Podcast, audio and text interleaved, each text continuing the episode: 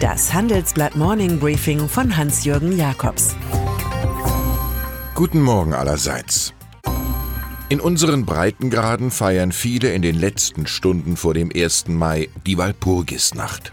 In den USA hat Präsident Donald Trump diesmal seine eigenen Vorstellungen von Freinacht er will sich freimachen von Handelsdefiziten und kündigt zum Hexentermin endgültige Strafzölle auf Aluminium und Stahl an, dessen Umsetzung er zunächst ausgesetzt hatte, damit Macron Merkel sich in einer Art moderner Bittstellerei auf den Weg nach Trump Country machen.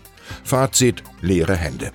Ein neues Handelsabkommen mit den USA, ein TTIP Light, gilt nun in Berlin als strahlende Idee, von der sich Frankreich jedoch nicht erleuchten lassen will.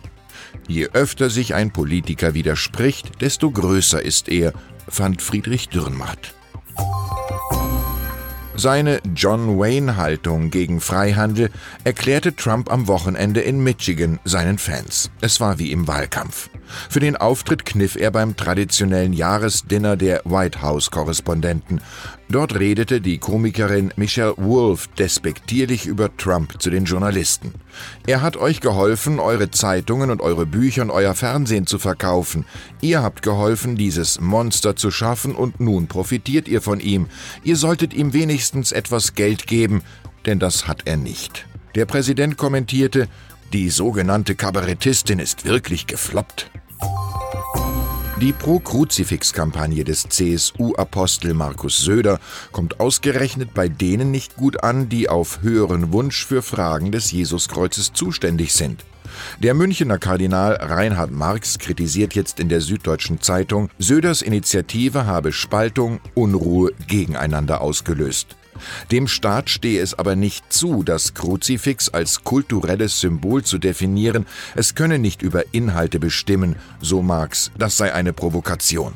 Vielleicht lässt sich Generalissimus Söder von ihm per Nachhilfestunde erklären, was das C im Parteinamen bedeuten könnte. Neun Jahre ist es her, dass die Deutsche Bank ihren Kauf der Postbank begann.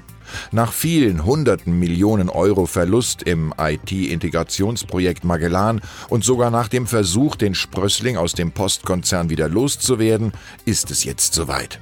Ende Mai will die Deutsche ihre Privatkundensparte und die Postbank tatsächlich in einer neuen, gemeinsamen Rechtseinheit zusammenführen, haben meine Kollegen erfahren. Bank für Deutschland heißt die Verwirklichung der Vision des heute so häufig geschmähten Ex-CEO Josef Ackermann. In den USA macht sich die Deutsche Bank auf den Weg in den geordneten Rückzug. Die Deutsche Telekom hingegen sieht sich im Olymp der Wirtschaft. Hinter Verizon und AT&T soll die eigene Tochter T-Mobile nach der frisch verabredeten Ehe mit Sprint aus dem Softbank-Konzern nun in der Telekommunikationsbranche angreifen. 127 Millionen Kunden werden zusammen fusioniert. Aller guten Dinge sind drei, sagt sich Telekom-Chef Tim Höttges, der sich nach wiederholten Versuchen mit 42 Prozent der Anteile und Sonderrechten als Meister der Zeremonie sieht. Das 5G-Netz soll in Übersee rasch ausgebaut werden, kündigte er nach dem 26 Milliarden Dollar Deal an. An seiner Siegerlaune könnte nur die Buy American-Haltung der Trump-Regierung und ihrer Behörde FCC etwas ändern. Tatort Köln. In der Sexismusaffäre des Westdeutschen Rundfunks WDR ist offenbar ein weiterer hochrangiger Mitarbeiter freigestellt worden. Die unappetitliche Geschichte war durch einen später suspendierten Auslandskorrespondenten ausgelöst worden, der zum Beispiel einer Nachwuchsjournalistin Pornos zeigte.